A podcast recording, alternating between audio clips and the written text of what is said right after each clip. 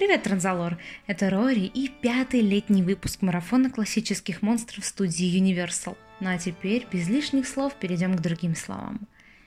Если вы неосмотрительно уснете на краю кровати, он придет к вам и непременно постарается укусить вас собачок. Дамы и господа, волосатый любитель повыть на луну – человек-волк. И здесь мы снова обойдемся без прообразов и первоисточников, ведь, как и «Мумия», это оригинальная история студии Universal. Зато мы можем немного порассуждать о ликантропии. Эта болезнь встречается во многих книжных, кино и игровых вселенных, и всегда больной ею человек обретает способность превращаться в животное в нашем случае в волка. Однако в реальности термин официально используется в психиатрии для обозначения формы умопомешательства, при котором человек воображает себя животным.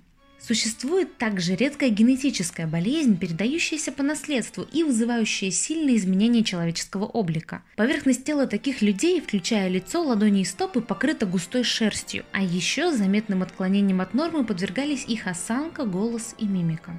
Но наш человек-волк имеет другое, мистическое происхождение. Впервые он появился на экранах в 1941 году в фильме Джорджа Уогнера «Человек-волк», главную роль в котором сыграл американский актер Лон Чейни-младший. Не могу не упомянуть, что в этом фильме также засветился Белла Лугуши и сыграл второстепенную роль цыгана по имени Белла.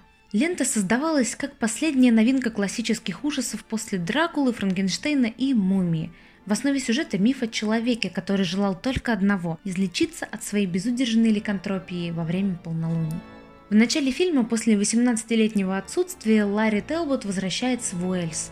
В лавке антиквара он знакомится с девушкой по имени Гвен, которая продает ему серебряную трость на балдашником в виде головы волка и зачитывает ему стихотворение, согласно которому каждый, кто чист сердцем и душой, и вечером самоотверженно прочтет заклинание, может оживить сердце волка только тогда, когда цветет волчий цветок.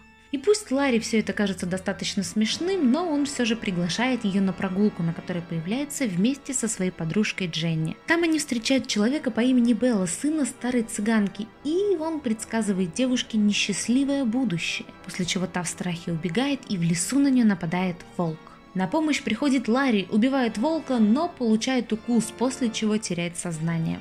Придя в себя, он видит перед собой вовсе не убитого волка, а мертвого человека. Вскоре Ларри оказывается в лесу, но уже в качестве оборотня.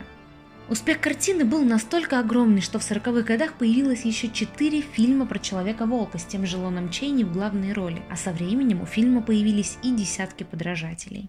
Кстати, я же обещала подробнее рассказать о первом кроссовере 1943 года «Франкенштейн встречает Человека-волка». Напомню, что роль чудовища Франкенштейна в фильме играет Белла Лугуши, но Алон Чейни-младший снова предстает перед нами в шкуре волка.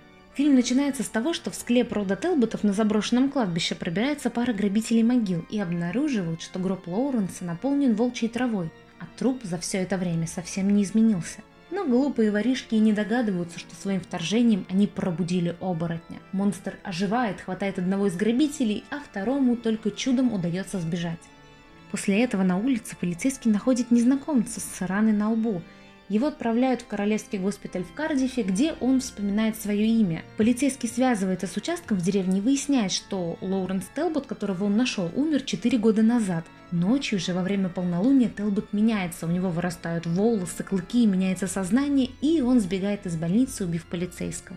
Лоуренс решает навестить цыганку Маливу, сын которой превратил его в оборотня. Та соглашается помочь, и вместе они едут в город, где некогда жил доктор Франкенштейн. Однако выясняется, что доктор умер, а жители города не рады приезжим, после чего Телбот снова превращается в волка и сбегает от цыганки.